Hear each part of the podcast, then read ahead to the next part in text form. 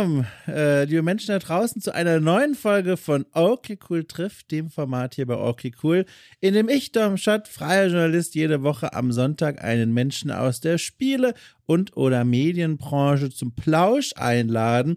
Und so war es selbstverständlich, wie ihr es seit Anfang 2020 gewohnt seid, auch diese Woche. Ich hatte zu Gast Petra Schmitz, eine Frau, die man durchaus kennen könnte, denn Petra ist seit über 20 Jahren bei der GameStar beschäftigt. Äh, mittlerweile ist sie zuständig für die Printausgabe vor allem der GameStar, die es nach wie vor und immer noch gibt. Äh, tritt aber auch immer wieder regelmäßig in Videos auf, schreibt Kolumnen, ist also auch online eine Persona, die man wahrnehmen kann und ist, wie gesagt, schon eine ganze Weile in diesem Laden bei der GameStar angestellt und unterwegs. Aber ich habe mir gedacht, es gibt äh, unzählige Interviews, Podcasts, Berichte, Rückschauen, Nostalgie, Urlaubsfahrten, in denen Petra erzählen durfte, erzählen musste von ihrer Zeit bei der GameStar bis heute, was sie so erlebt hat, äh, wie es war, unter den verschiedenen Chefredakteuren zu arbeiten, wie sich die GameStar verändert hat und so weiter und so fort. Und ich dachte mir, oh, ich möchte nicht der x-te Podcast sein und der x-te Mensch, der sie all diese Fragen wieder stellt und quasi dabei zuhören kann, wie Petra langsam einschläft und den automatischen Anrufbeantworter einschaltet, der einfach diese eingeübten Antworten gibt. Und deswegen habe ich mir gedacht, ich frage sie vor allem alles andere außer nach der GameStar. Und so landeten wir dann tatsächlich unter anderem doch bei der GameStar. das ließ ich nicht vermeiden. Es gab nämlich einen Grund, warum ich doch äh, ein, zwei Fragen in diese Richtung schieben musste oder schieben wollte, ehrlich gesagt vor allem.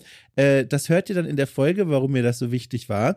Aber vor allem ging es um vieles um die GameStar drumherum. Wir haben zum Beispiel gesprochen darüber, wie es für Petra war, in einem kleinen Örtchen namens Wipperfürth aufzuwachsen äh, wir haben über Fotografie gesprochen, denn das ist eine ganz große Leidenschaft von Petra Schmitz. Ähm, wir haben über digitales Spazierengehen gesprochen. Also wenn man Videospiele nicht nur aus ähm, Juxokeilerei spielt, sondern auch, weil man sich wie ein Spaziergänger oder eine Spaziergängerin fühlt und dann einfach mal losläuft und schaut, was so eine Spielwelt einem zu bieten hat. Und da haben wir beide momentan unsere Leidenschaft für Elden Ring entdeckt. Darüber haben wir gesprochen. Und während wir all diese Themen und noch einige mehr abgehakt haben, äh, stellte sich heraus, dass Petra ein mobiles Headset hat. äh, also sie hatte so ein Ding auf, mit dem man rumlaufen kann, während man weiterspricht. Und es hat vor allem einen, wie ich finde, schönen Effekt. Und ich hoffe, ihr empfindet das als genauso schön wie ich auch. Ähm, denn irgendwann in unserem Gespräch hat sich Petra dazu entschieden, ihren Schreibtisch zu verlassen und in den Garten zu gehen oder irgendwo hin, wo sehr viele Vögel leben, auf jeden Fall. Irgendwann schleichen sich die ersten Vogelzwitscherstimmen in die Audiospur ein. Und ich hätte jetzt sagen können, okay, ich lösche jeden einzelnen Vogel in den Atempausen raus, damit am Ende der Eindruck einer perfekten Audioaufnahme entsteht. Dann aber erinnerte ich mich daran, dass auch mein Leben und meine Lebenszeit vor allem begrenzt ist. Und ich habe dann deswegen entschieden, ne, die Vögel bleiben drin äh, diesen Hauch von Frühling und Sommer, den gönnen wir uns alle, zumal diese Vögel wirklich ganz höflich erzogene Tiere waren offenbar. Sie haben sich sehr zurückgehalten, die Audiospur nicht gestört, sondern bereichert. Und deswegen dachte ich mir, komm, lasst es doch einfach drin, dann können die Leute auch mal ein bisschen Natur in die Ohren reinkriegen und müssen nicht nur immer den ollen Dom zuhören. So, ich hoffe, diese Entscheidung stieß auf fruchtbaren Boden. Ich hätte theoretisch auch als dritte Option so wie letzte Woche zwei Folgen veröffentlichen können. Einmal eine Audiospur mit Vögeln und einmal ohne. Und dann dachte ich mir, jetzt wird es aber völlig abstrus. Das ist jetzt hier die einzige Version, die es gibt. Ein Gespräch mit Vögeln und mit Petra Schmitz äh, über eine ganze Vielzahl von Themen und das Gespräch hat mir wahnsinnigen Spaß gemacht. Ich möchte, bevor wir einsteigen, noch ganz kurz darauf hinweisen, dass es auch nicht nur wahnsinnigen Spaß macht, jede, jeden Sonntag diese Folgen hier für euch einzusprechen und vorzubereiten, sondern auch, kleines Augenzwinkern, jeden Freitag die extra Folgen rauszuhauen, die für alle Menschen zur Verfügung stehen, die okay cool auf Steady mit knapp 5 Euro unterstützen und damit nicht nur meine Arbeit honorieren, sondern als Dankeschön auch ganz besondere Podcast-Formate auf die Ohren kriegen, Nostalgieformate, in denen ich Klassikerspiele nachhole mit Gästen, die damals die Klassiker schon gespielt haben und mir jetzt die Beichte abnehmen, warum ich denn jetzt endlich erst zu spielen wie Gothic 1 und oh Gott, ich traue mich gar nicht, die Titel zu sagen, stoße. Es gibt Rechercheformate, es gibt Interviewformate, es gibt weitere Gesprächsformate. Guckt euch einfach mal die Steady-Seite an. Und ansonsten danke ich euch einfach für jedes warme Wort, äh, das mich in den letzten Wochen über die Mailadresse erreicht hat oder im offiziellen Discord oder im Kommentarbereich von diversen Podcast-Plattformen. Ich freue mich ganz doll und würde sagen, ich stimme ein beim Vogelzwitschern dieser Folge und wünsche, wünsche, wünsche, wünsche, wünsche euch so ist es richtig, ganz viel Spaß mit diesem Gespräch zwischen Petra Schmitz und mir.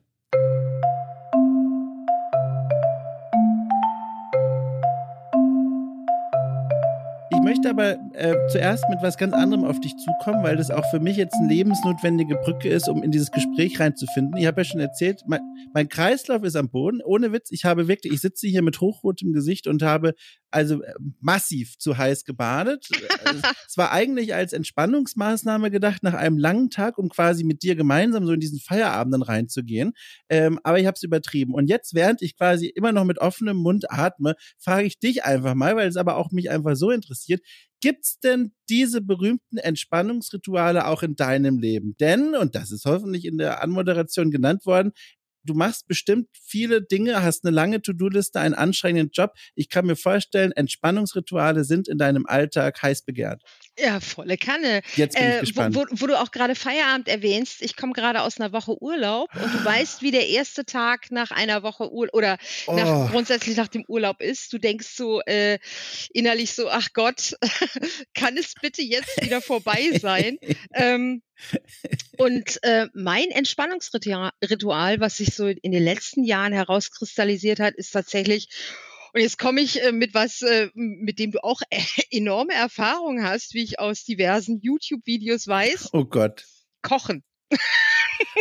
Petra, hör auf. Hast du, das ist, das kann doch nicht sein. Hast du diese Videos gesehen? Das ist mir höchst unangenehm. du hast diese Videos wirklich gesehen? Oh mein Gott. In Teilen, nicht ja. alle mit Sicherheit, aber ich weiß, dass du sie gemacht hast und Ach, dass du natürlich äh, ein bisschen damit kokettiert hast, dass du es halt null kannst. Ja. Ähm, also und mit bisschen, also bei bisschen muss man sich so vorstellen, äh, dass ich so diese tote Sternanimation in, ähm, äh, äh in die Luft male.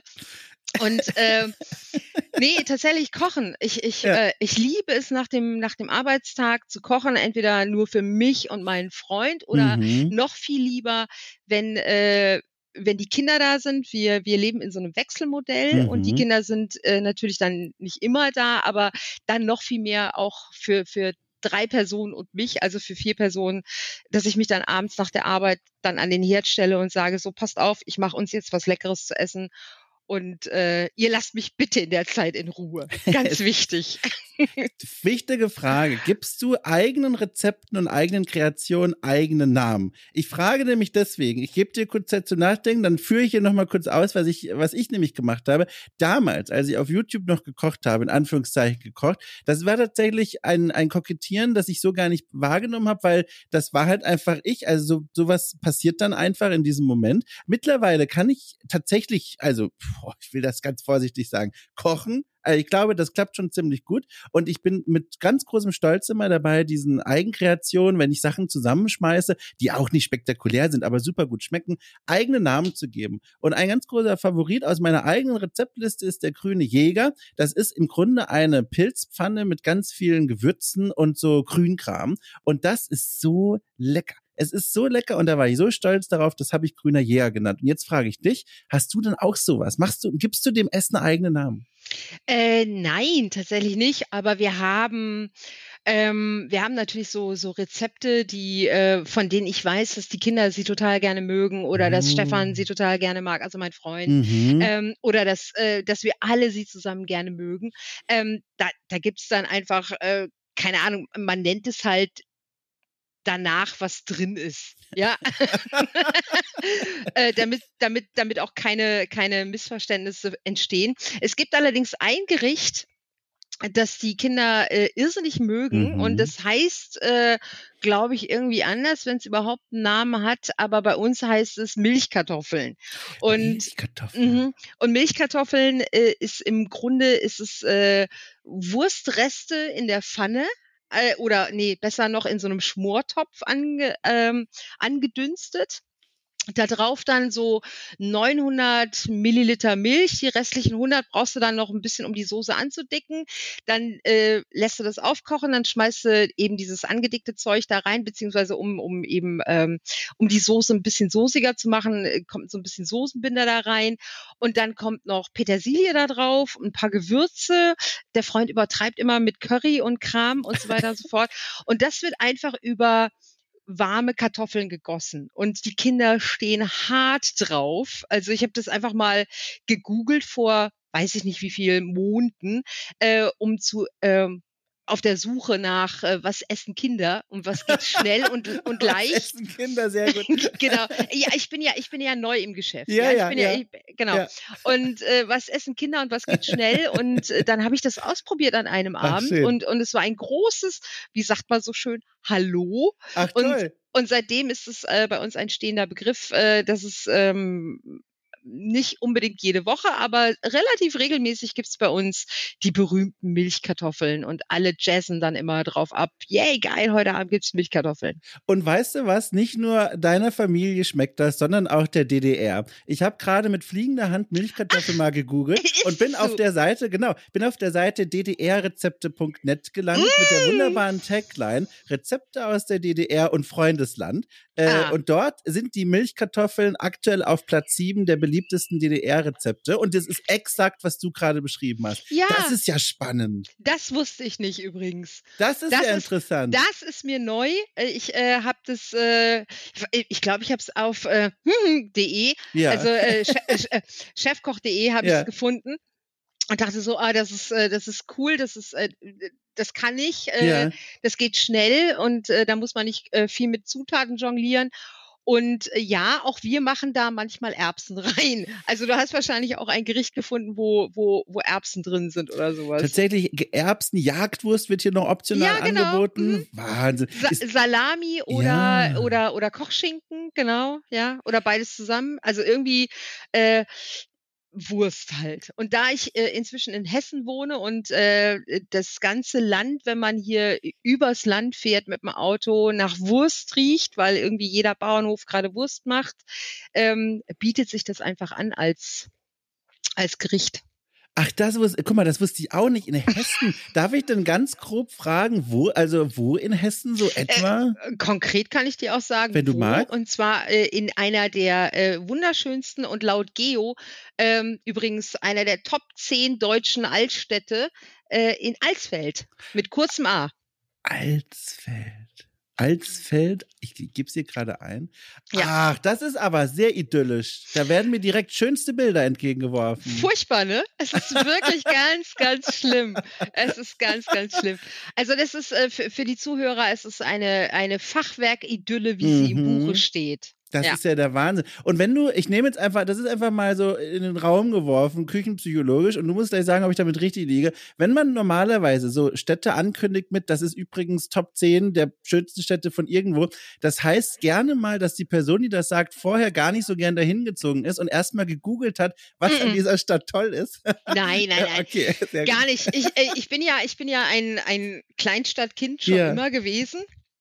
Ich habe, äh, ich bin in, in einem kleinen Kaff vor einer pff, Kleinstadt in, also in einem Dorf angedockt an einer Kleinstadt groß geworden und bin da auch jahrelang zur Schule gegangen, logischerweise. Wie viele Dann eben- Einwohner haben wir da? Nur ganz kurz für den Kontext, so, Äh, für die Größe. Wipper führt, also meine Heimatstadt hat, glaube ich, 25.000. Ja, Und ähnlich ist es hier auch. Ich glaube, Alsfeld hat ein bisschen weniger mit mit äh, mit Surroundings, weil du hast ja bei diesen bei diesen Kleinstädten hast du ja Mhm. immer noch irgendwie die Dörfer, die dazu gerechnet Ja. werden. Äh, also bei Wipperfürth ist es dann immer Wipperfeld und Niederwipper, also alles irgendwie mit Wipper, weil Ja. da fließt halt die Wipper, die dann bei hinter Wipperfürth zur Wupper wird und dann irgendwann mal durch Wuppertal fließt.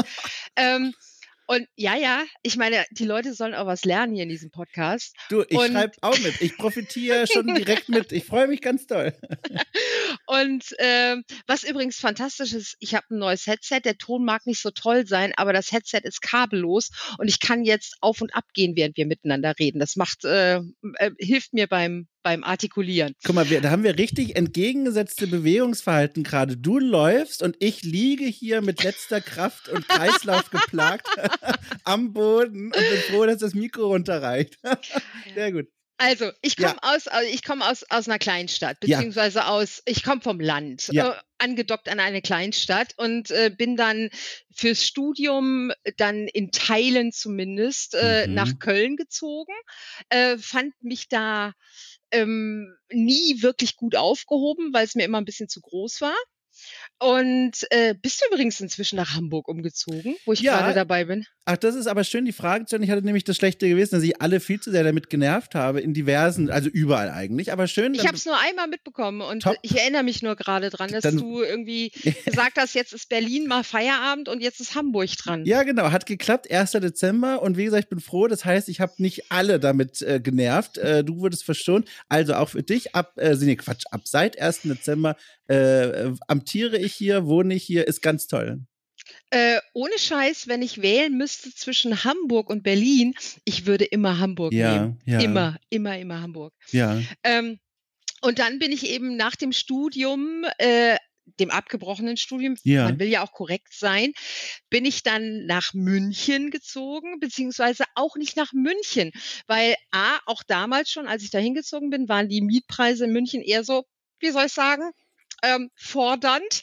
Äh, und zum Zweiten äh, wollte ich halt auch nicht in der Stadt wohnen, weil ich bin der Mensch, der es nicht gerne mag, wenn er aus dem Haus rausgeht, ähm, von Leuten umgeben ist, die er nicht kennenlernen wird und die er auch nicht kennenlernen möchte. Mhm. Ja, also ich, ich mag's so, ich mag's ein bisschen überschaubarer. Ich hab's auch gerne, dass ich, äh, und das ist lustigerweise hier exakt genauso wie in dem Kaff, in dem ich bei München gewohnt habe, namentlich Forst Inning, ist ja auch kein Geheimnis, hatte mal so ein YouTube-Videoreihe, äh, Forst Inning München.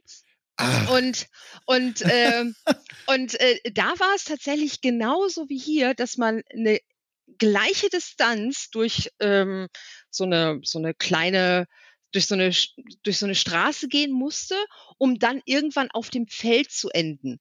Und exakt so ist es hier auch. Also ich gehe so ein bisschen durch die Straße und dann ende ich auf einem Feld und gucke in die Landschaft rein.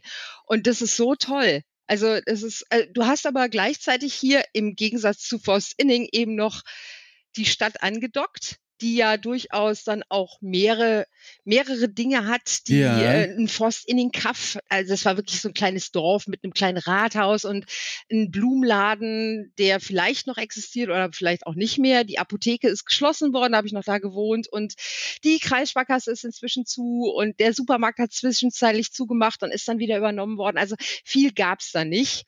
Aber hier hast du halt alles um die Ecke. Die Ärzte sind um die Ecke, der Supermarkt ist um die Ecke, äh, das Fitnessstudio für den Fall, dass du ins Fitnessstudio gehen willst, mhm. ist direkt um die Ecke.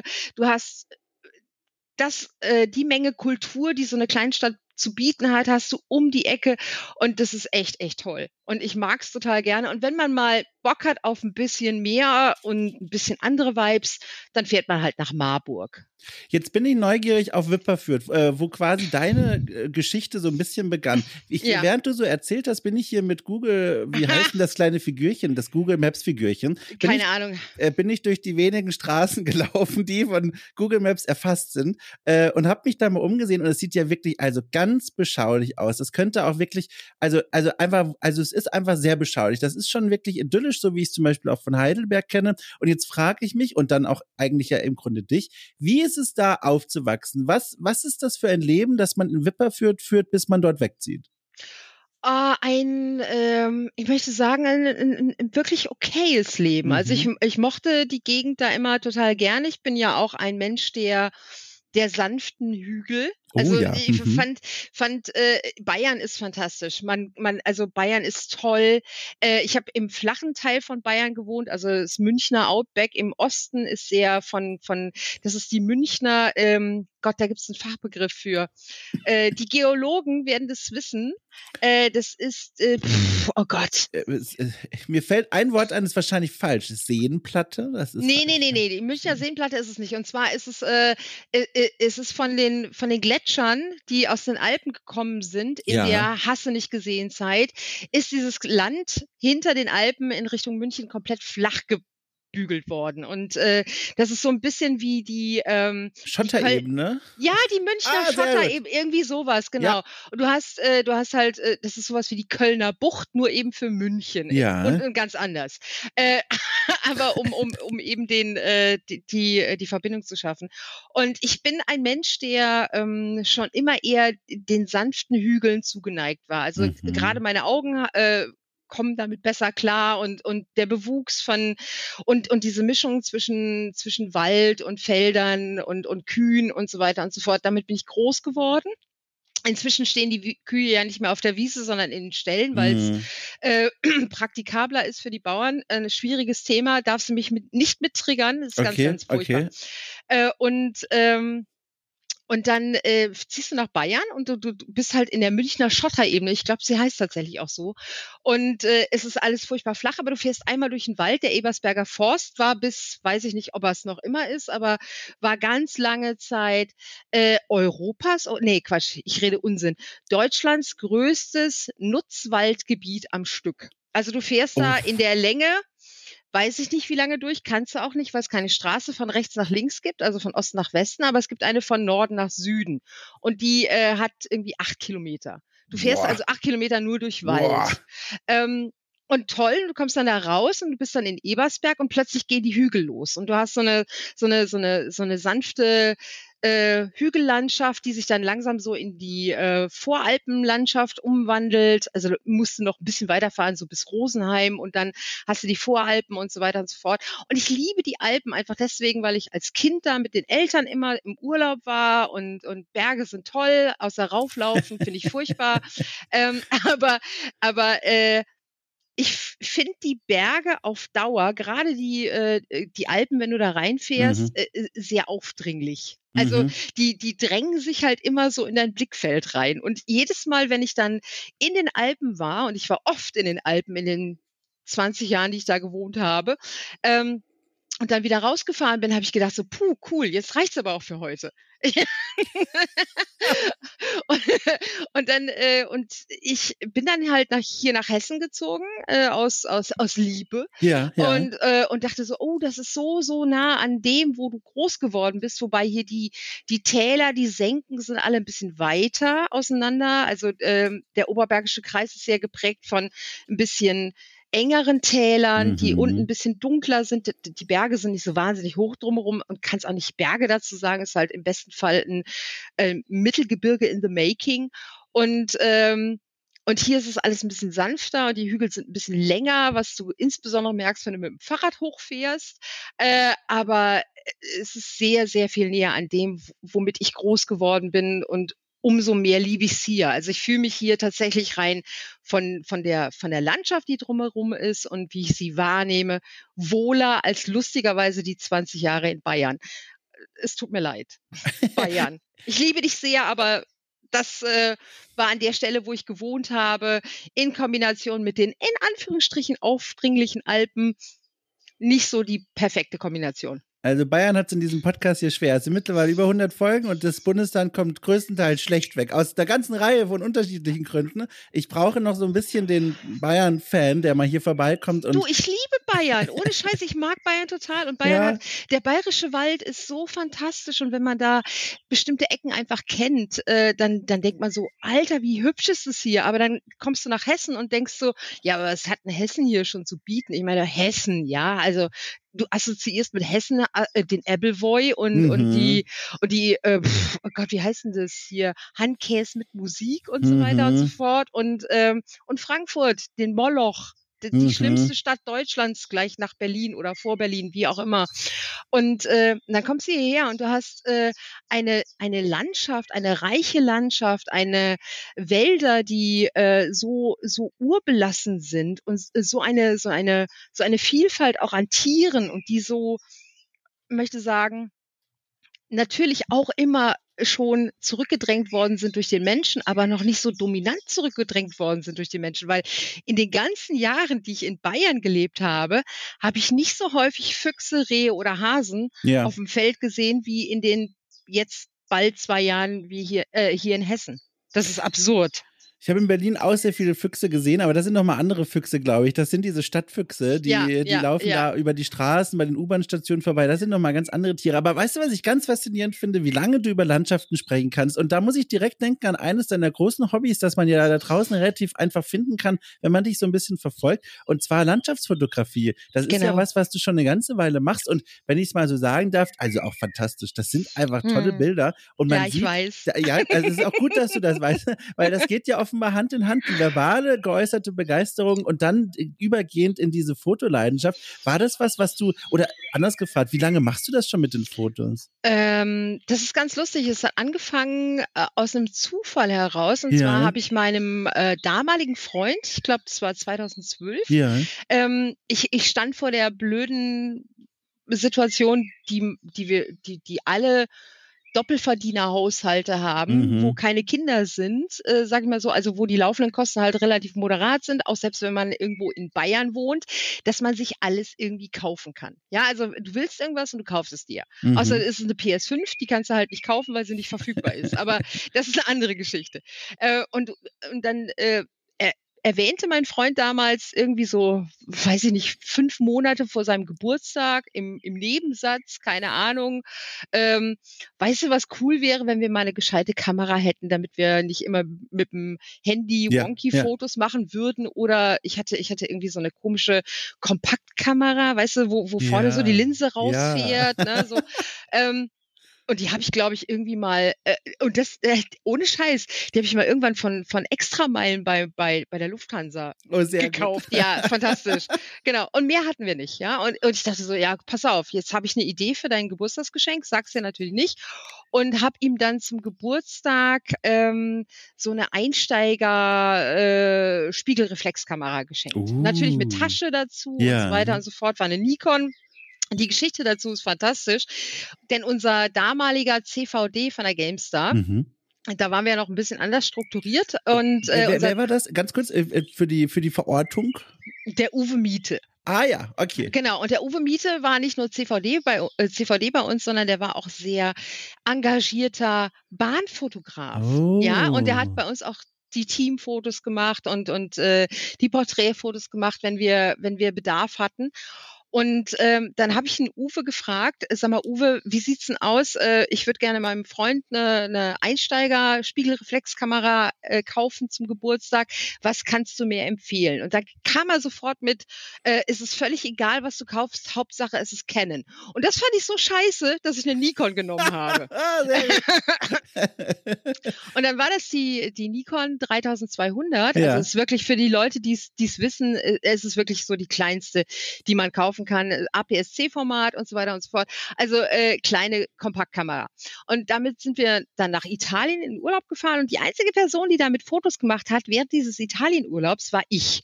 Und daraus ist dann sowas entstanden wie, ah, guck mal, das ist jetzt nur das Kit-Objektiv, äh, äh, da geht doch noch mehr und dann habe ich dann dazu gekauft und bla bla bla. Und gar nicht so viel später, ungefähr ein Jahr später, also ein bisschen mehr als ein Jahr später, habe ich mir gedacht, so, ach komm, hier äh, APS-C-Format, das ist ja scheiße, ich will Vollformat haben. Und dann äh, habe ich mir eine Vollformatkamera gekauft, die ich übrigens immer noch benutze, uh, weil ich uh, ähm, ja. äh, kein Geld für eine neue habe. Äh, was, was ich gerne hätte, wäre eine ja. Z9 von Nikon, aber dafür habe ich gerade kein Geld. Siehst du, die Zeiten ändern sich. Und ähm, Neuen Nikon, ich muss mal kurz gucken, weil, oh mein Gott, das ist aber eine Hausnummer. Also ich habe hier gerade mal geguckt, ich weiß nicht, ob es die richtige ist, aber hier steht was von 6000 Euro. Die Z9 ist, äh, ist, ist die Z9 II, kann das sein? Also ich sehe hier auf jeden Fall Preise, wo mir nochmal Ja. schwindlig wird. Da Ja, bis ja, zu also- 10.000 Euro geht's da hoch. Ja, Wahnsinn. die, die ist wahnsinnig teuer und ich müsste halt auch, weil die äh, äh, eine, das ist eine spiegellose ja, Kamera. Ja, ja. Ich müsste dann halt auch, äh, klar kann ich mit einem Adapter arbeiten für, für, für die Objektive, äh, aber eigentlich müsste man dafür, um den Adapter zu vermeiden, äh, komplett neue Objektive kaufen und die Objektive sind halt das Teure Gottes an, der, an der. Kamera. Und Ja. da, da bin ich einfach nicht willens und so- solange es noch geht, arbeite ich weiter mit unserer, mit meiner. Äh, was habe ich denn für die Leute, die es wissen wollen? Eine 610. Okay. Also das ist die damals kleinste Vollformatkamera, die Nikon zu bieten hatte. Und ähm, für die habe ich dann tatsächlich auch massiv äh, äh, Objektive gekauft. Äh, mein teuerstes Objektiv ist lustigerweise ein gebrauchtes.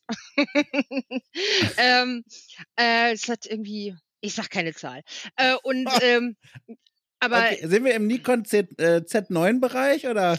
Nee, das nicht. Aber Oh es Gott ist, äh, nein, nein, nein, nein, nein, nein, ne, das nicht. Aber ähm, das, das war schon so ein, so ein, auch so eine Hürde für mich damals Ja, zu ja. sagen, okay, ich will das jetzt haben und äh, habe damit auch irrsinnig tolle Fotos schon gemacht und also ich liebe das Ding wie, ah, weiß ich nicht, äh, Wie, Milchka- Milchkartoffeln. Wie, wie Milchkartoffeln, Gott, exakt, wir ja, denken genau. einfach klein, ja, ist der Knaller. Genau, ja, genau.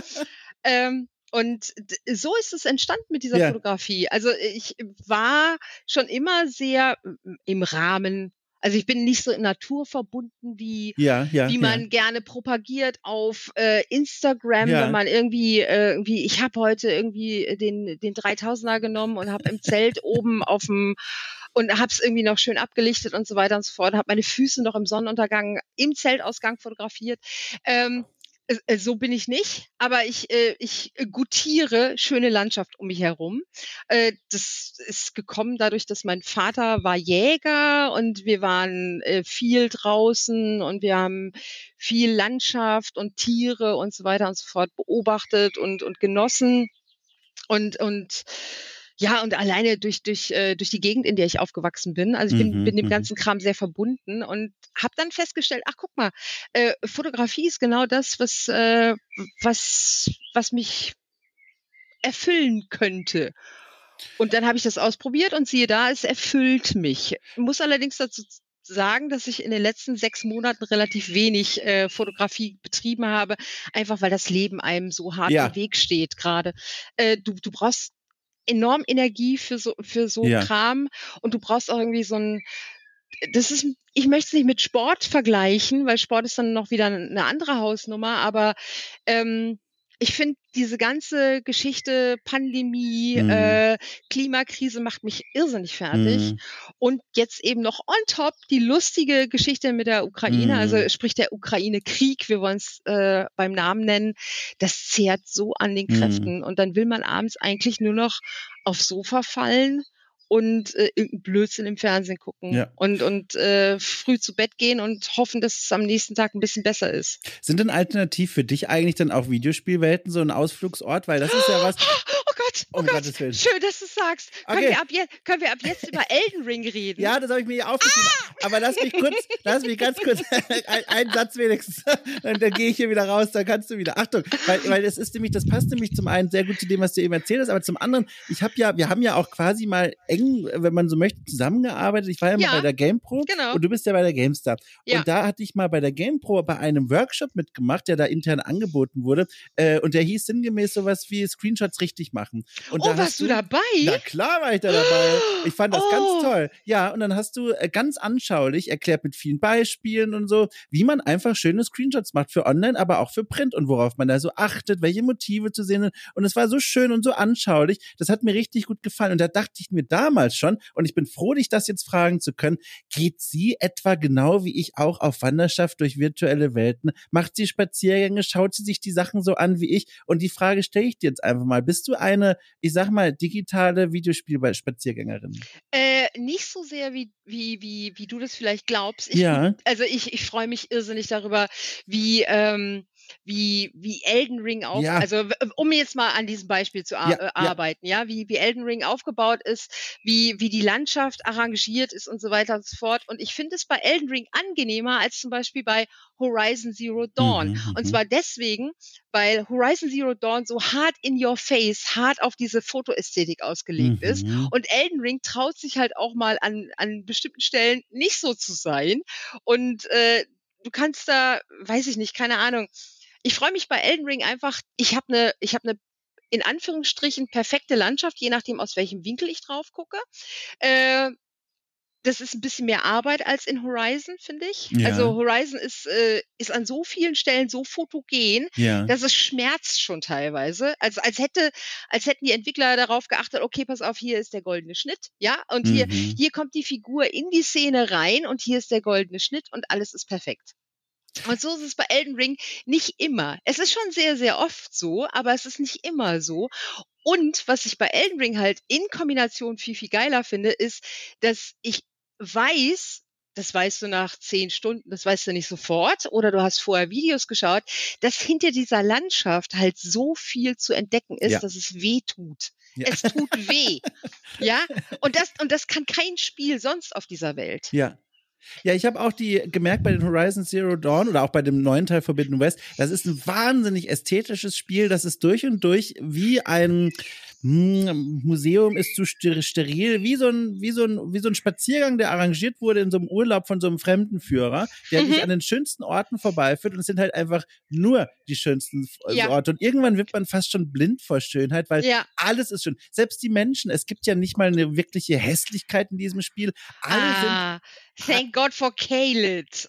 äh, ja, also alle sind irgendwie hübsch und das Ja. ist, das ist irgendwie hat das was, aber man irgendwann denkt man sich, wo sind denn eigentlich, also wo ist denn die Hässlichkeit in dieser Welt? Und deswegen, ich bin da ganz bei dir bei Elden Ring auch, wenn ich da vor allem durch hier, Caled heißt es tatsächlich, genau, dieses, Genau. dieses schlimme, verstörende Ist schlimm. Tumorgewabere Ja. da durchwarte. Ja. Oh, das nimmt mir richtig mit, aber ich genieße das auch sehr. Ja, ich auch, total. Du kommst da rein, also du äh, denkst dir so, oh Gott, ich will hier gar nicht sein. Ja. And then again, ich will hier sein, weil ich, hier gibt's irgendwas. Und der Witz ist ja, die geilen Sachen sind alle in Kaelid. Also ohne Scheiß, die, ja, die geilen Waffen, die geilen, die geilen Rüstungen, also gerade wenn man Mage spielt, äh, Mhm. wenn du nicht, äh, also ich könnte Tutorial schreiben dafür, äh, noch und nöcher, aber ähm, also Kaled ist, äh, ist tatsächlich äh, the place to be äh, im Midgame, finde ich. Aber gut. Ich habe bei Caleb immer das Problem, das habe ich äh, vor einigen Wochen ja in meinem Podcast erzählt, aber ich erzähle es gerne nochmal, auch dir vor allem.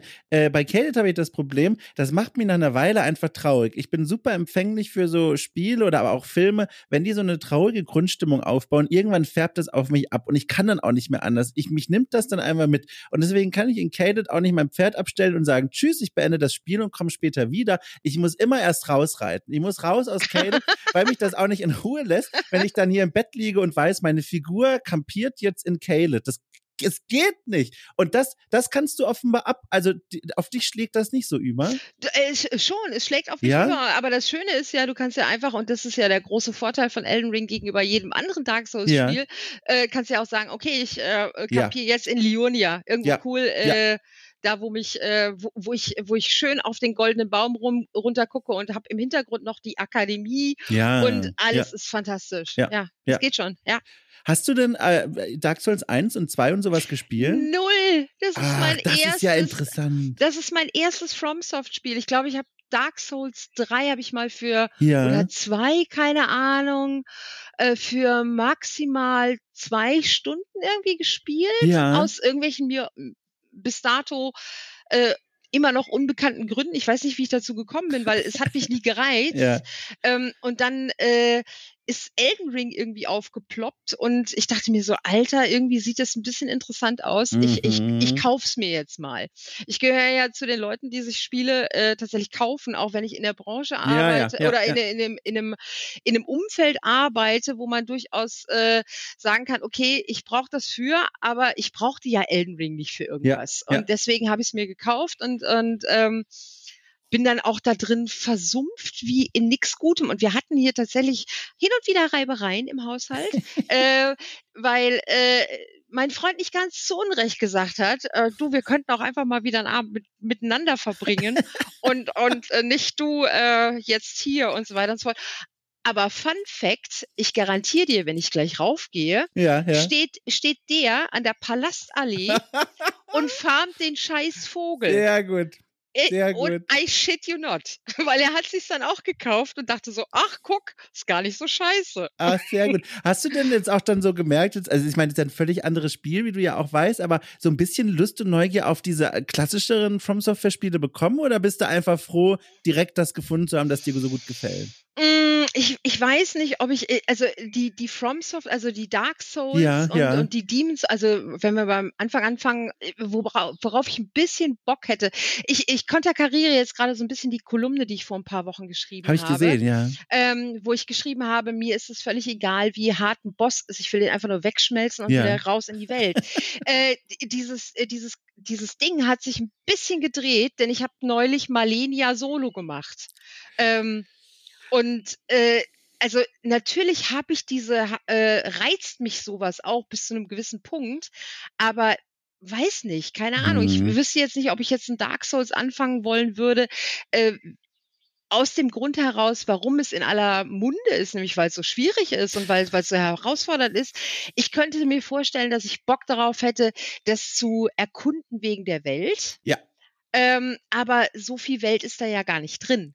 Also was, ich will dich da jetzt auch gar nicht hier irgendwie hinführen oder sowas, aber einen Satz erlaube ich mir und zwar Mhm. ähm, äh, dieses Dark Souls, ich habe das mit André Peschke für The Pot in so einem Tagebuchformat gespielt, auch zum ersten Mal damals. Das heißt, wir haben uns regelmäßig zusammengesetzt und dann am Ende in über, weiß ich nicht, 20 Folgen unseren Fortschritt quasi besprochen und erzählt. Und ich war auch, hatte großen Respekt vor diesem Mythos, dass es so ein schweres Spiel sei, aber es stellte sich heraus, und, und wenn man mit einer gewissen Geduld rangeht und vielleicht auch mit so ein bisschen Gleichmütigkeit, dann äh, kann man das ziemlich gut ab und dann wird man belohnt und deswegen erzähle ich es dir mit einem echt tollen Leveldesign, was auch wirklich schöne Landschaftsmomente ergibt. Da läuft man durch, weil da habe ich ja auch ein Auge für und, und eine Schwäche vor allem. Und da läuft man dann durch und denkt dann sich, ach, warte mal, so hängen die beiden Areale zusammen und das, Das ist, ist schon so toll. Ja, Das ist und da, also dann musst du in Anführungszeichen Dark Souls einspielen. Das ist wirklich, das wird dich sehr glücklich machen. Da gibt es Okay. ganz, ganz, ganz viele Momente davon. Ganz viel. Okay. Ah, irrsinnig. Voll. Weil, äh, ich meine, du kommst nach Stormvale rein und Ja.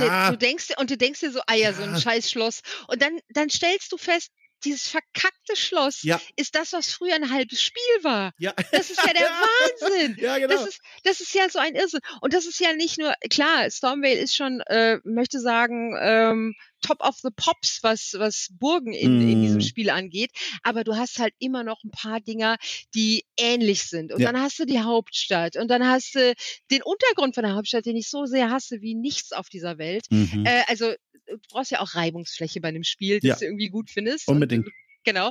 Und, ähm, aber du hast dann eben die, die, äh, äh, äh, wie heißt es, Carrion Manor?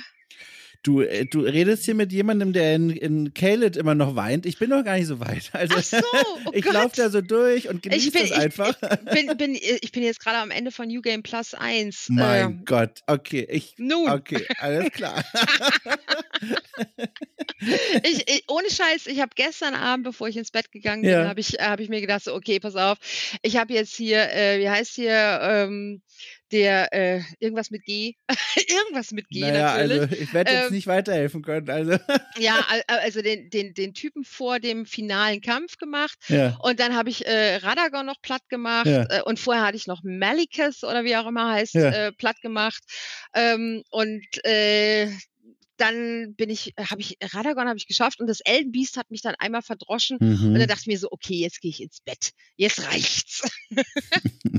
und äh, naja, und ich überlege schon, was ich als nächstes spiele. Ach, sehr, sehr schön. Ah, das ist so ein Spiel, das einen begleitet. Aber jetzt nochmal kurz zurück äh, zu einer vor einer halben Stunde. Da haben wir gesprochen über einen Ort, der auch so, wenn ich so drüber nachdenke, klingt wie ein Landstrich in Elden Ring, nämlich Wipperfürth. Also nochmal ganz kurz äh, zurück zu Wipperfürth.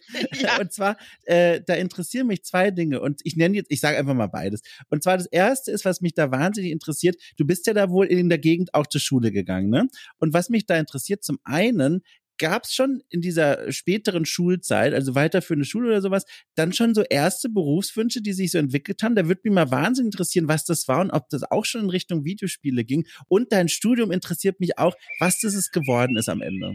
Okay, also ähm, äh, ich bin in Wipperfürth, wir hatten zwei Gymnasien, Ja. äh, die sind immer noch da, also die existieren beide Ja. immer noch. Äh, und zwar ist es einmal das St. Angela Gymnasium. Äh, Mhm. damals, als ich da angefangen, also angefangen, als, als ich da angefangen habe, als ich da zur Schule gegangen bin, als ich auf die Schule gekommen bin, war das noch äh, fest in der Hand der Ursulinen. Also sprich, es Oh. war ein, ein, ein von Nonnen geleitetes Gymnasium mit weltlichem Personal. Also du hattest nicht nur mit Nonnen als weltlichem Personal, ja, sehr gut. muss, mu- muss, ich, muss ich dazu sagen. ja, Äh, mit welchem Personal? Du hattest halt nicht nur Nonnen als, als Lehrer, Ja. aber nicht wenige Nonnen Ja. als Lehrer. Äh, ich, also ich hab, äh, Deutsch habe ich äh, bei Schwester Cecilia gehabt, äh, Mathe hatte ich bei Schwester Theresia Ach, toll. und äh, Latein hatte ich bei Schwester Hildegard und ähm, diverse äh, und, die, und die Schulbibliothek wurde von Schwester Veronika geleitet etc. pp. Ich, fi- ich Mhm. finde es total faszinierend, dass ich diese Namen noch kenne. Ähm, aber du hattest halt auch die äh, eine ganz harte äh, Basis von Alt-68ern, die äh, dort unterrichtet haben Kunst und und und Englisch und äh, und so weiter und so fort. Also das waren so, es war so ein Clash of Cultures und es war toll. Also die Mischung hat's echt gemacht und es war fantastisch, die beste Schule, die man sich vorstellen kann. Und auf der anderen Seite gab's das Engelbert vom Berg Gymnasium, das war eine staatliche Schule Mhm. ähm, und da sind dann immer die Leute hingegangen, die es auf dem St. Angela nicht geschafft haben. Wir haben so ein bisschen äh, auf sie runtergeschaut. Mhm, mhm. Einfach deswegen, weil man auf dem EVB, so wie es kurz heißt, ein Sportabi machen konnte. Und das konnte man bei uns nicht. Oh. und ähm, nun, also ich hatte, als ich da, äh, als ich da mein Abi gemacht habe, hatte ich noch nicht so wirklich äh, vor Augen, was ich, äh, dass ich, dass ich da enden würde, wo ich heute bin. Ja, ja. Äh, denn ich habe, ähm, ich hatte ganz am Anfang wollte ich Försterin werden, Oh. ähm, basierend auf der Erzählung, die ich vorhin schon Mhm. angebracht habe. Ganz klar, wenn man ein kleines Mädchen ist, will man eigentlich Tierärztin werden. Aber bei mir war es ein bisschen anders und ich war ein bisschen konkreter. Ich wollte Försterin werden und dann hat sich das so ein bisschen verschoben. Dann wollte ich Pilotin werden. Oh. Ähm, dann, ja, äh, dann wollte ich Schauspielerin werden. Ähm, und dann ähm, wollte ich Lehrerin werden. Und dann habe ich tatsächlich ein Studium in, in, in Köln angefangen, äh, nicht auf Lehramt, sondern e- äh, erstmal was lustigerweise, da haben wir eine kleine Überschneidung, zumindest im, im bei mir im Wunsch Studienfach. ja. Und zwar habe ich äh, studiert Deutsch und Englisch, Oh. erstmal auf Magister. Äh, heute heißt es, glaube ich, anders. Bachelor. Ja, genau. Ja. Genau, äh, auf Magister und dann brauchst du ja noch ein drittes Nebenfach dazu. Und ich wollte Archäologie machen, Ach, cool. aber das wäre das, das, das Nebenfach gewesen Ja. und das hätte die meiste meiner Zeit aufgefressen. Ja, Einfach, äh, und dann habe ich mir gedacht, es geht nicht. Also habe ich angloamerikanische Geschichte angefangen auch zu studieren. spannend.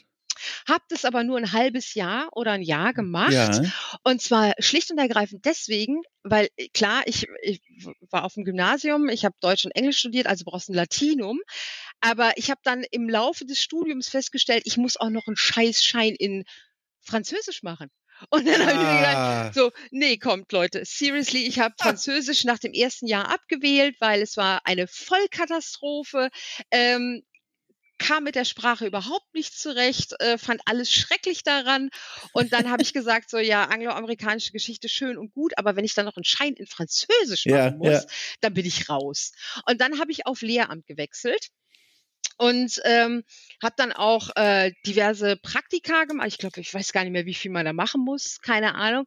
Und ich bin ausgestiegen beim Studium ganz kurz vor dem ersten Staatsexamen. Krass, aber schon Ja. relativ weit gekommen dann, ne? Wahnsinn. Ja, ich, ich, ich brauchte noch einen Schein in Pädagogik und ich wäre fertig gewesen. wow. Äh, und äh, bin dann vor dem ersten Staatsexamen bin ich ausgestiegen, weil ich lustigerweise ähm, dann diese Anzeige Mhm. äh, von der GameStar, hier Trainee und so weiter und so fort, äh, gesehen habe, äh, ist es nicht ganz korrekt. Also man hat mir vorher gesagt, es gibt demnächst eine Anzeige und Traineeship und so weiter und so fort. Und ich habe mich daraufhin beworben, bin eingeladen worden, bin genommen worden. Ach. Und das ist das Ende der Geschichte. Ach, das ist ja ey, hochinteressant. Also, wenn du sagst, du hast da schon so einen heißen Tipp bekommen, heißt das, du hast da schon Kontakte in diese Branche reingehabt oder wie bist du da an diesen Tipp gekommen? Ähm, und äh, es ist eine, eine sehr, sehr schöne Geschichte. Und Ja. zwar in einer der, ähm, es war die Weihnachtsausgabe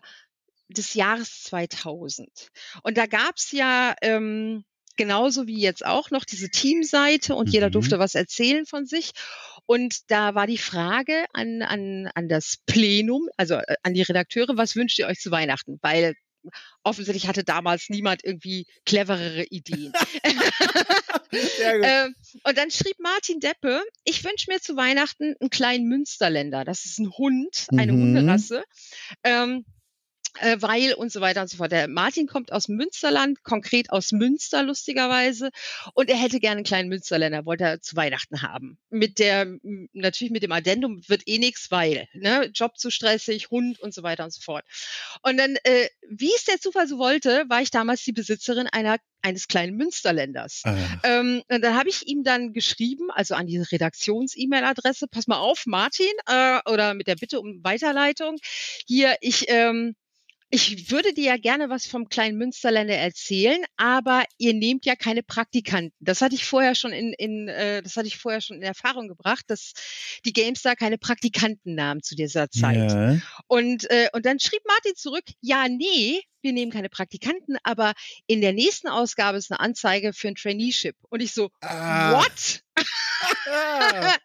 Und so ist die Geschichte äh, entstanden dann. Also, das ist dann, ja spannend. Das heißt, Ja. du hast dich im Vorfeld dann auch schon mal, also mit dem Gedanken zumindest gespielt, ein Praktikum zu machen. Das war dann Ja, ja. während deines Studiums. Ja, ne? das war, ja, das war äh, in den, möchte sagen, in den Ausläufern. uh. Als mir dann klar wurde, ach, so richtig Bock habe ich jetzt doch nicht Lehrerin zu werden. Und, und, und, und wann äh, ent, ent, ent, entwuchs so ein bisschen dieser Wunsch oder de, die Idee, in diese Branche reinzugehen? Äh, also, wie lange hat dich das dann da schon begleitet? Ach, das, äh, ich meine, du, du liest die Ja. Publikation, klar, und, und denkst immer so, ah, cool, äh, Glitzer, Glamour, äh, Games, äh, Journalismuswelt. Und irgendwann habe ich mir gedacht, so, ach, äh, ich kann jetzt auch nicht so schlecht schreiben. Mhm. Und ähm, warum nicht? Ja, warum einfach nicht? Und dann habe ich äh, habe ich es bei verschiedenen, also konkret habe ich es bei zwei Stellen probiert ähm, und bin dann eben in dieses Traineeship bei der GameStar über diesen Zufall hereingeraten oder beziehungsweise wusste dann durch einen Zufall, eben durch meine Mail, äh, ein paar Wochen vorher als alle anderen in Anführungsstrichen Bescheid, war aber auch kein großer Vorteil, einfach deswegen, weil Mhm. natürlich, du, du schickst es ein und dann wird das alles gelesen und dann wirst du eingeladen oder nicht zum Vorstellungsgespräch. Und ich bin dann eingeladen worden, äh, bin dann mit der Bahn nach München gefahren, bin dann mit dem Nachtzug wieder nach Hause gefahren und hatte dann eine Nachricht äh, in meinem E-Mail-Fach, ich möge doch bitte mal dringend in München anrufen. Und Oh. So, damn it. Ähm, und dann habe ich angerufen und das erste, was Martin damals Ja. sagte, war, äh, hast du denn auch ein Dirndl? Und ich so, hä, wieso sollte ich denn ein Dirndl haben? Und er so, ja, weil du hast den Job und du musst jetzt nach München. Und Wahnsinn. Ich so, What? Okay, cool. Und dann das Leben eingepackt und dahin gezogen. Ja, genau. Wahnsinn. Kannst du dich noch erinnern an dieses Bewerbungsgespräch? Das würde mich ja wahnsinnig interessieren, was du da so gefragt wurdest. Sind Oh, an, Deta an Details kann ich mich nicht mehr erinnern. Ja. Aber es war so, es war so ein, so ein Bewerbungsgespräch, Ja. ähm, wo äh, ich angefangen habe mit Martin. Äh, Ma Martin hat damals die, äh, die Bewerber in erster Instanz dann ausgequetscht. Ähm, und dann äh, addierte sich irgendwann Jörg dazu Ja. und äh, es ging viel um E-Sport beziehungsweise. Um Online, äh, um Multiplayer-Spiele, weil äh, davon hatte die GameStar damals nicht so, also äh, es, Mhm. na, natürlich haben die Leute da schon auch online gespielt, aber so ein so ein ähm, so ein Gefühl dafür, wo die Reise hingehen könnte, gab's nicht, hatte ich den Eindruck. Zumindest was das war das mein Gefühl, als ich aus diesem Gespräch rauskam. Und ich war damals hart in dieser äh, möchte sagen, also pff, nee, so hart jetzt auch nicht. Aber ich, ich war halt in einem Clan. Ich habe äh, online gespielt, ich habe Turniere gespielt, Mega in einem kleinen cool. Rahmen äh, und auch nicht sonderlich gut. aber äh, aber das war so, es, äh, es war so eine Aufbruchsstimmung damals Ja, und ja. ich, ich glaube, ich habe da drüber sehr punkten können. Ach, und, voll ähm, spannend, voll spannend. und fand es dann äh, auf der Basis ein sehr angenehmes Gespräch. Also ich hatte, ich hatte in dem Moment, in dem ich da saß, hatte ich den Eindruck, ich hätte diesen beiden Herren, ja. äh, Männern äh, Ja. damals noch ein bisschen was beibringen können, Ja. was, was das angeht. Und, Ach, äh, voll cool. ja. Und dann hat sich ja diese neue, also äh, im Grunde ja neue Welt geöffnet im Sinne von die Arbeit einer Redakteurin in so einem Videospielmagazin-Dings. Wie waren da so die ersten Wochen für dich? Weißt du das noch? Hast du da so ein Gefühl gehabt von, ah, ich glaube, hier wird's mir jetzt 20 Jahre plus äh, gefallen? Oder Äh, du. war es, war, oder war es so ein, ja, ich könnte aber auch noch mal zum Studium, ich weiß nicht, wie, wie war nee, das? nee, nee, nee, das nicht, aber du hast, du machst ja eine ganz äh, falsche Vorstellung. Also Ja. dieser, dieser, dieser Beruf des Journalisten Ja. ist ja, und du, du weißt es ja selber? Ja. ist ja durch und durch romantisiert Ja, ja, genau. gewesen damals, insbesondere damals durch, keine Ahnung, äh, amerikanische Filme, Mhm. durch, äh, äh, meinetwegen, äh, durch Bücher und so weiter und so fort, investigativ, Mhm. immer hart am, am Thema und so weiter und so fort. Und, und ähm, das Ganze kombiniert mit Spielen und so weiter. Und das ist heute viel mehr der Fall, Mhm. also gerade als Freelancer, äh, die, die Nische, die du dir erarbeitet hast, als dass es das damals war, weil du musstest ja erstmal als Trainee Ja. erstmal von der Pike auf lernen. Ja. W- Was geht denn hier eigentlich? Ne? Wo, wo, wer sind meine Ansprechpartner? Was sind die Tools, mit denen ich arbeiten muss? Wie komme ich in Kontakt mit den Leuten? Äh, oh, ich renne hier gegen eine Mauer. Was tun? Muss ich jetzt die, die, die, äh, die GameStar-Karte ziehen? Natürlich, du ziehst immer die GameStar-Karte, weil GameStar war halt damals, war halt damals genauso wie heute halt eine Instanz Ja. und, und da- das macht dir eine Menge Türen auf. Aber äh, du musst du musst es halt viel lernen. Also Mhm. wirklich auch auch so, äh, wie ist der Prozess eines äh, Artikelablaufs? Ähm, wie viel Korrekturphasen brauchen Artikel und so weiter und so fort und und und wo stimmen die Vorstellungen von dir nicht überein mit der mit den Vorstellungen deiner deiner Chefredaktion, deiner deiner äh, stellvertretenden Chefredaktion? Mhm. des CVDs, keine Ahnung. Wie funktioniert äh, Videoschnitt war damals eine ganz andere Geschichte als Mhm. heute, ja? Also ich meine, du hast ja damals nicht einfach so ein Tool gehabt äh, oder die Grafikkarte hat das für dich aufgenommen oder sowas, sondern du musstest ja wirklich Kameras hinten an die Grafikkarte anschrauben und dann auf den Button drücken, um ein Spiel aufzuzeichnen. Das war ja grotesk. Und ich war ja schon in der Luxussituation, dass ich erst zu der Zeit eingestiegen bin. Ja. Vorher war es ja noch viel, viel anstrengender. Und, ähm, und als dann irgendwann diese Aufzeichnungstools, Aufzeichnungstools wie Fraps rausgekommen sind, haben alle irgendwie äh, im Kreis getanzt und haben sich umarmt und geweint, weil es so toll war. Aber ich, ich höre hier raus, du, also das, äh, du hast dich da gut eingefunden am Anfang, ne? Also es scheint was gewesen zu sein, wo du dich wohlgefühlt hast. Ich, äh, also die mit den die Kollegen waren waren super. Ja. Ähm, äh, klar, man ist auch manchmal ah, Ja. so ein ja. bisschen vor Wände gelaufen Ja. und so weiter und so fort. Aber ich, ich, wollte das halt. Ich wollte das. Klar kommt man auch so nach, nach den ersten drei Wochen, äh, liegt man auch mal abends dann im Bett. Und das, das ist jetzt kein, keine, keine erfundene Geschichte. Äh, sondern das war wirklich so, ach, das ist dann doch ein bisschen anders, als ich mir vorgestellt habe. Aber es ist nicht schlechter anders, als ich mir vorgestellt habe, sondern es ist halt anders, anders, als ich mir vorgestellt habe. Und der Job von damals ist ein anderer Job als das, was die Kollegen heutzutage machen in der Kernredaktion. Ja. Also gerade was Ja. für GameStar.de.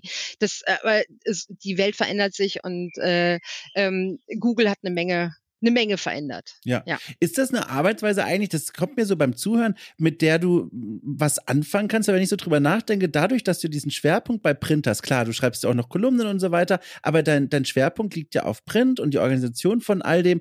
Ähm, ist das was, was auch daher kommt, dass du sagst, das ist so eine, eine ganz neue Arbeitswelt, in der du dich vielleicht nicht so wohlfühlst, sondern du magst mehr, ne? Das ist, äh, das ist mehr so ein Reinwachsen gewesen Ah, ja. tatsächlich. Das Ja. ist mehr so ein Reinwachsen gewesen, aber so natürlich, wenn du von außen drauf schaust, auf dich selber, Ja, äh, mit den Jahren, die du schon in Anführungsstrichen auf dem Buckel hast, ja, ähm, das ich weiß nicht, ob ich das so machen könnte oder mhm. äh, wollte, weiß ja. ich auch nicht, keine Ahnung. Ich äh, war Gott sei Dank nicht in der in der Situation, mich entscheiden zu müssen, willst du jetzt das oder das machen, ja, sondern ja. ich bin halt in diese in diese äh, Printschiene, bin einfach da geblieben gefühlt. Ja. Ähm, hab, hab äh, äh, auch ein paar Leute begleitet, äh, habe zum Beispiel ein paar Leute, die, also ich hatte für ein paar, für, für zwei Jahre hatte ich die, die Praktikantenhoheit bei mhm. uns äh, und viele von diesen Praktikanten, die ich damals äh, mir rausgesucht habe, die sind jetzt bei uns Redakteure oder seit jüngstem äh, ähm, wie heißt er offiziell? Redaktionsleiter GameStar.de oder sowas, genau. Ja, ja. Also äh, das, das ist, äh, das, das gibt mir ein gutes Gefühl. Ja. Ich weiß, äh, die Le ich, ich habe damals keinen Quatsch entschieden. Ja. Die Leute hatten Bock auf den Job. aber ich habe jetzt vielleicht, ich fühle mich wohler in meiner Nische, glaube ich. Ich fühle mich wohler in meiner Nische. Da kenne ich mich aus. Das heißt nicht, dass ich mich nicht weiterentwickeln mm. wollen würde, aber ähm, ich fühle mich da wohl und ich glaube, mit diesem Daily Business, mit diesem Stress, mit diesem ständig irgendwie ja, ja. Äh, diese, diese, was ist gerade der geile heiße Scheiß und so weiter und so fort, äh, das abzuarbeiten, einfach ja. deswegen, um relevant zu bleiben und und und auch ähm, äh, den Reach zu haben, den man braucht, um um eben so viele Leute auch monatlich bezahlen zu können. Ich meine, mhm. wir haben die größte äh, Redaktion mhm. äh, der Gestalt in Deutschland nach wie vor. Hatten mhm. wir, glaube ich, schon immer. Weiß ich nicht genau. Vielleicht kann, hatte die Game, die PC Games mal ähnlich viele, aber gerade so was, was, was äh, diese, diese Redaktionsstrukturen und, und diese ganze Professionalität anging, ich glaube, da konnte uns noch niemals ja. irgendwer das was erreichen.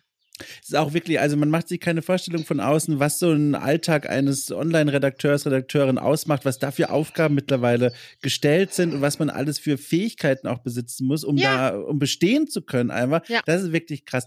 Äh, apropos wirklich krass, ich gucke hier gerade auf die Uhr und bin erstaunt, wie schnell uns die Zeit wegläuft von diesem etwa einstündigen Gespräch. Aber eine Sache möchte ich unbedingt noch hier mal ins Rampenlicht zerren.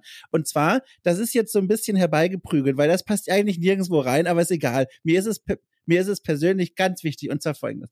Achtung, es gibt ein Spiel, das bringe ich mit dir immer in Verbindung. Seit es rausgekommen ist, da war ich damals noch ein Teenager und ich bin mir sicher, du denkst gerade an ein Spiel und ich kann dir jetzt schon sagen, es ist das Falsche.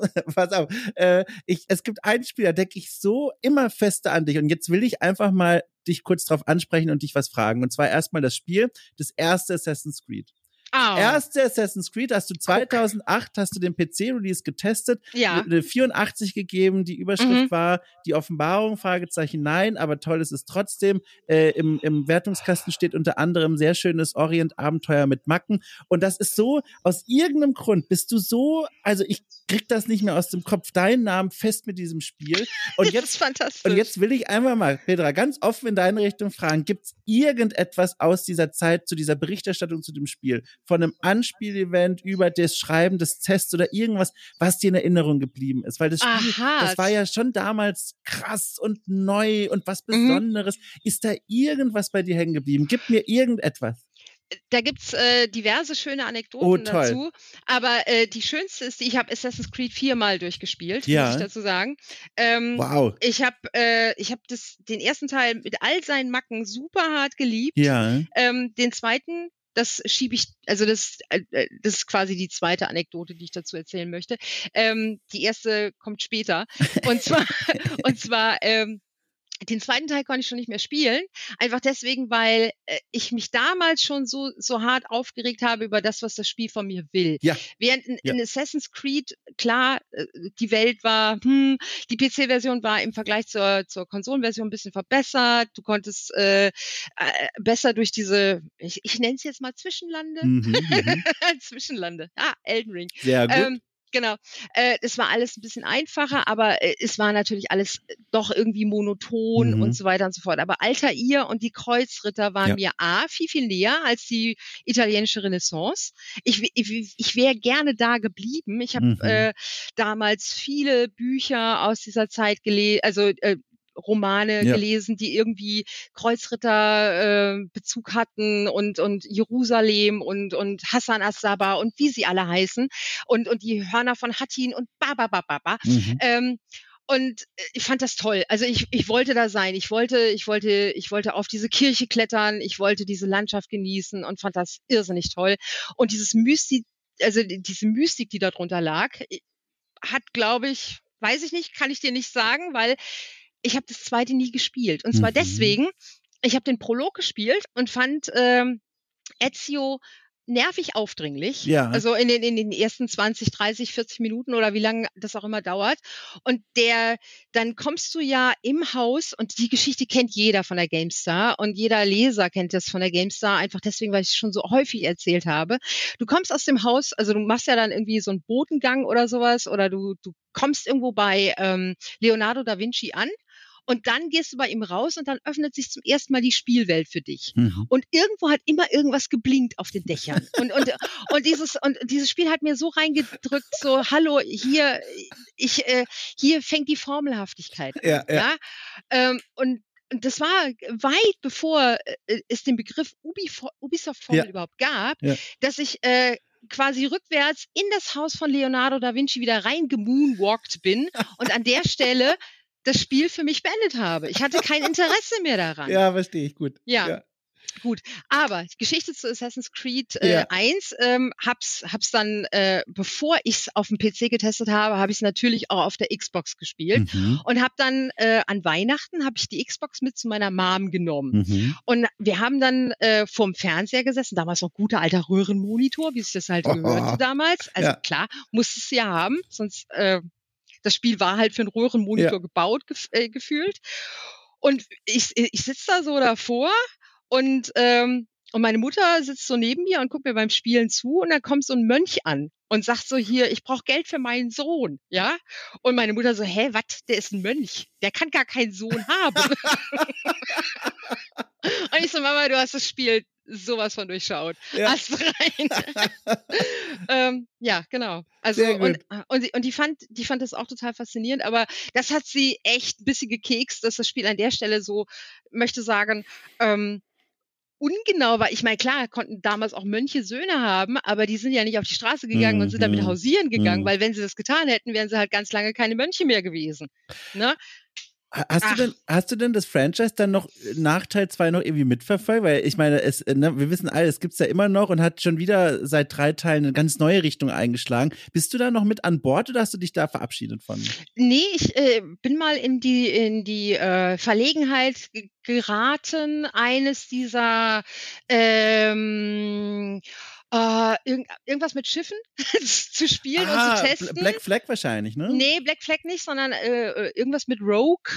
Oh, das war, glaube ich, die, das DLC zu Black Flag. Da spielt man den, den Templer mal. Ja, kann sein. Also ja. Irgendwas habe ich davon äh, mal äh, im, ich möchte nicht sagen, für einen PC testen müssen, weil ja. die, die Wertung stand ja im Prinzip schon fest und ja. es war ein, war ein okayes Spiel, aber ich musste gucken, ob es äh, ob's auf dem mhm. PC halt von der Technik her auch funktionierte.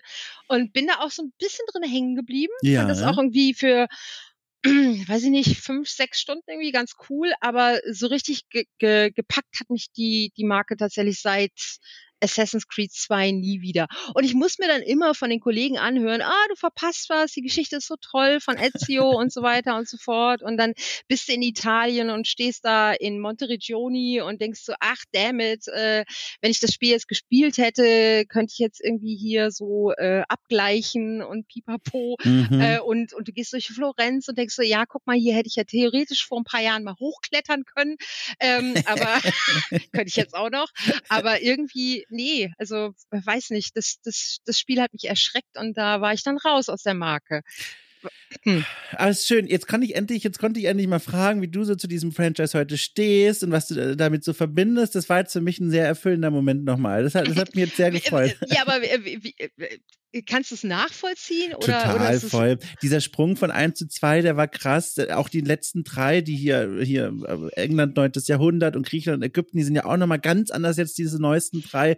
Und ja. die dazwischen und auch was du da beobachtet hast mit Beginn von Teil 2, was sich da dann entwickelt hat, das, das, ich kann das komplett nachvollziehen. Da war ja auch Jade Raymond, die beim ersten Teil noch federführend war, auch schon wieder raus. Und äh, im Hinterher, Aber war Jade Raymond nicht einfach nur Postergirl bei Ubisoft? Das, also ich, bis heute weiß ich es natürlich nicht, weil ich nur Interviews kenne, die, die so da draußen herum äh, äh, geistern. Und da aus diesen Interviews geht hervor, auch nach Teil zwei, dass es offenbar innerhalb dann des Teams kreative äh, Diskussionen und Differenzen gab und man ja. gesagt hat, man will das Franchise in eine andere Richtung drehen, als es Jade Raymond ursprünglich mal vorhatte. Mhm. Und dann ist sie gegangen. Das ist die offizielle Story, aber ob es mhm. stimmt, weiß ich natürlich auch nicht. So von, von außen, meine Wahrnehmung war halt immer, dass ja. Jade Raymond, die war ja in Anführungsstrichen, soweit ich weiß, nur Producerin mhm. und der Patrice Desilets war so der äh, Creative Bums im Hintergrund. Und ich kann mir vorstellen, dass, dass es dazu zu Spannungen kam. Und zwar nicht nur, weil Patrice Desilets gesagt hat, hey, pass mal auf, äh, ich bin doch hier eigentlich der Kopf dahinter. Und die Jade sieht halt aus, wie sie aussieht. Äh, und ihr haltet die immer vor die Kamera. Und ich kann mir aber auch genauso gut vorstellen, dass die Jade gesagt hat, pass mal auf, liebe Ubisofts, ich bin jetzt nicht hier das Model für euch. Ich kann was. Mhm. Und ihr stellt mich bitte nicht dauernd hin und sagt hier, guckt mal, äh, wohlproportionierte Dame mhm. und hat irgendwas mit Spielen zu tun. Das wäre mir an Jade Jades Stelle halt super hart auf ja. den Keks gegangen ja. super hart auf den Keks gegangen. Ja, ich würde die auch so gerne mal gewinnen für eine englischsprachige Ausgabe von Okay Cool trifft und einfach mal solche Dinge sie mal fragen. Aber du, wenn das mal passiert, dann Ach. das wäre der Knaller. Das wäre toll. Ja, das wäre. Was ist das für ein Geräusch? Ist das Unglaube oder ist das Skepsis? Äh, oh, ich glaube, ich glaube nicht, dass du an sie rankommst. Oh, also wollt, das ist halt sehr, ja, ja. Okay, na gut. Ich wollte eigentlich gar nicht fragen. Ich war nicht bereit für die Antwort. Dann soll man die Fragen nicht stellen, habe ich gelernt. du, es ist äh, gerade, also ich meine, früher früher wäre sowas noch gegangen, glaube ja, ich. Ja. Wenn, wenn Podcasts damals noch irgendwie ja. ähm, äh, wenn damals Podcasts schon da gewesen wären, aber heutzutage musst du ja durch so viele PR-Agenturen, du musst ja erst durch die PR-Agentur, dann musst du durch das, äh, durch, dann musst du durch, äh, durch die, äh, durch die äh, mhm. Medien, äh, Medienabteilung des, der, des Publishers oder äh, der, der eigentlichen Firma und dann irgendwann kommst du mal vielleicht mit den Leuten in Kontakt und früher war es tatsächlich ein bisschen einfacher. Ja. Da konnte man die, die Leute auch noch direkt anschreiben. Ich habe hab hier manchmal Interviews, äh, da willst du mit einer Person sprechen und drei sensible Fragen stellen. Und dann machst du hier zum Beispiel Zencaster auf. Und da wird ja angezeigt, ne, jede Person, die da ist, hat einen eigenen Namen und die taucht in dieser Liste dann auf. Und eigentlich gedacht ist ein Einzelgespräch, ich mit dieser Person, der ich Fragen stellen will. Und, und dann machst du diese Zencaster-Lobby auf und die ist Sitzen voll. zwei Aufpasser die ist daneben. voll wie ein Teamspeak ja. am Samstag Samstagabend, mhm. 25 Leute, mhm. alle aufs Mikro stumm geschaltet und jetzt bring da mal eine Stimmung rein, äh, Fragen zu stellen. Das ja, ist ja. der Knaller. Also. Nee, das, das, äh, du hast dann halt zwei Aufpasser ja, daneben, die irgendwie so eine, so eine Strichliste haben. Darf man sagen, darf man nicht sagen wahrscheinlich. Und es ist alles ein bisschen anders als früher. Also gut. Ach du, da, das ist schon ein Thema für die zweite Stunde, aber wir wollen es ja nicht in die Überlänge bringen. Stattdessen, ich werde die einfach eines Tages nochmal neu einladen für eine zweite Runde, wenn du Lust hast hast. Ähm, Können wir gerne machen. Und oh, das ist aber lieb. Und dann äh, will ich vor allem ein ganz großes Dankeschön in diesen Raum stellen für diese Stunde hier jetzt. Ich fand's hochspannend. Es war, das ging so schnell rum, ohne Witz, ist eine Floskel meistens bei anderen Menschen, aber ich sag's von ganzem Herzen, ne? Das ah. ging so schnell rum. Ohne Witz. Es ging so Dom. schnell rum. ja. Ach, ich habe einfach nur äh, erzählt. Ja, und, das äh, war ne? schön. Ne? Gut. Prima. Du, ich danke dir wirklich sehr für deine Zeit. Äh, ich, ich, ich, ich richte dir allerbeste Grüße aus in die neue Heimat und freue mich jetzt schon aufs Wiederhören. Gerne und äh, Grüße nach Hamburg. Danke, Genieß danke. die Stadt. Genieß geb, die Stadt. Ich gebe mein Bestes. Ich gebe mein Bestes. Gute Stadt. so, tschüss. Tschüss. So, ich hoffe, euch hat die Folge gefallen. Mir auf jeden Fall ja. Und wenn euch die Vögel gestört haben, dann schreibt doch einfach eine Beschwerdemail an Mutter Natur, denn sie hat dafür gesorgt, dass wir diese wunderbaren Kreaturen überhaupt auf unser Erdenglobus äh, unser eigen nennen dürfen oder auch nicht, je nachdem, ob man den Vogel im Käfig trägt oder auf den Baum hinausgepflanzt hat. Ich heiße Dom Schott. Äh, weiß gar nicht, warum ich das jetzt gesagt habe. Egal, also ich bin ich und wünsche euch eine tolle neue Woche. Passt auf euch auf, wascht euch die Hände. Und dann hören wir uns wieder nächste Woche bei Okay Cool am Sonntag, bei Okay Cool am Freitag oder wann immer ihr euch dazu entscheidet, diese wunderbaren Folgen abzuspielen. Tschüss!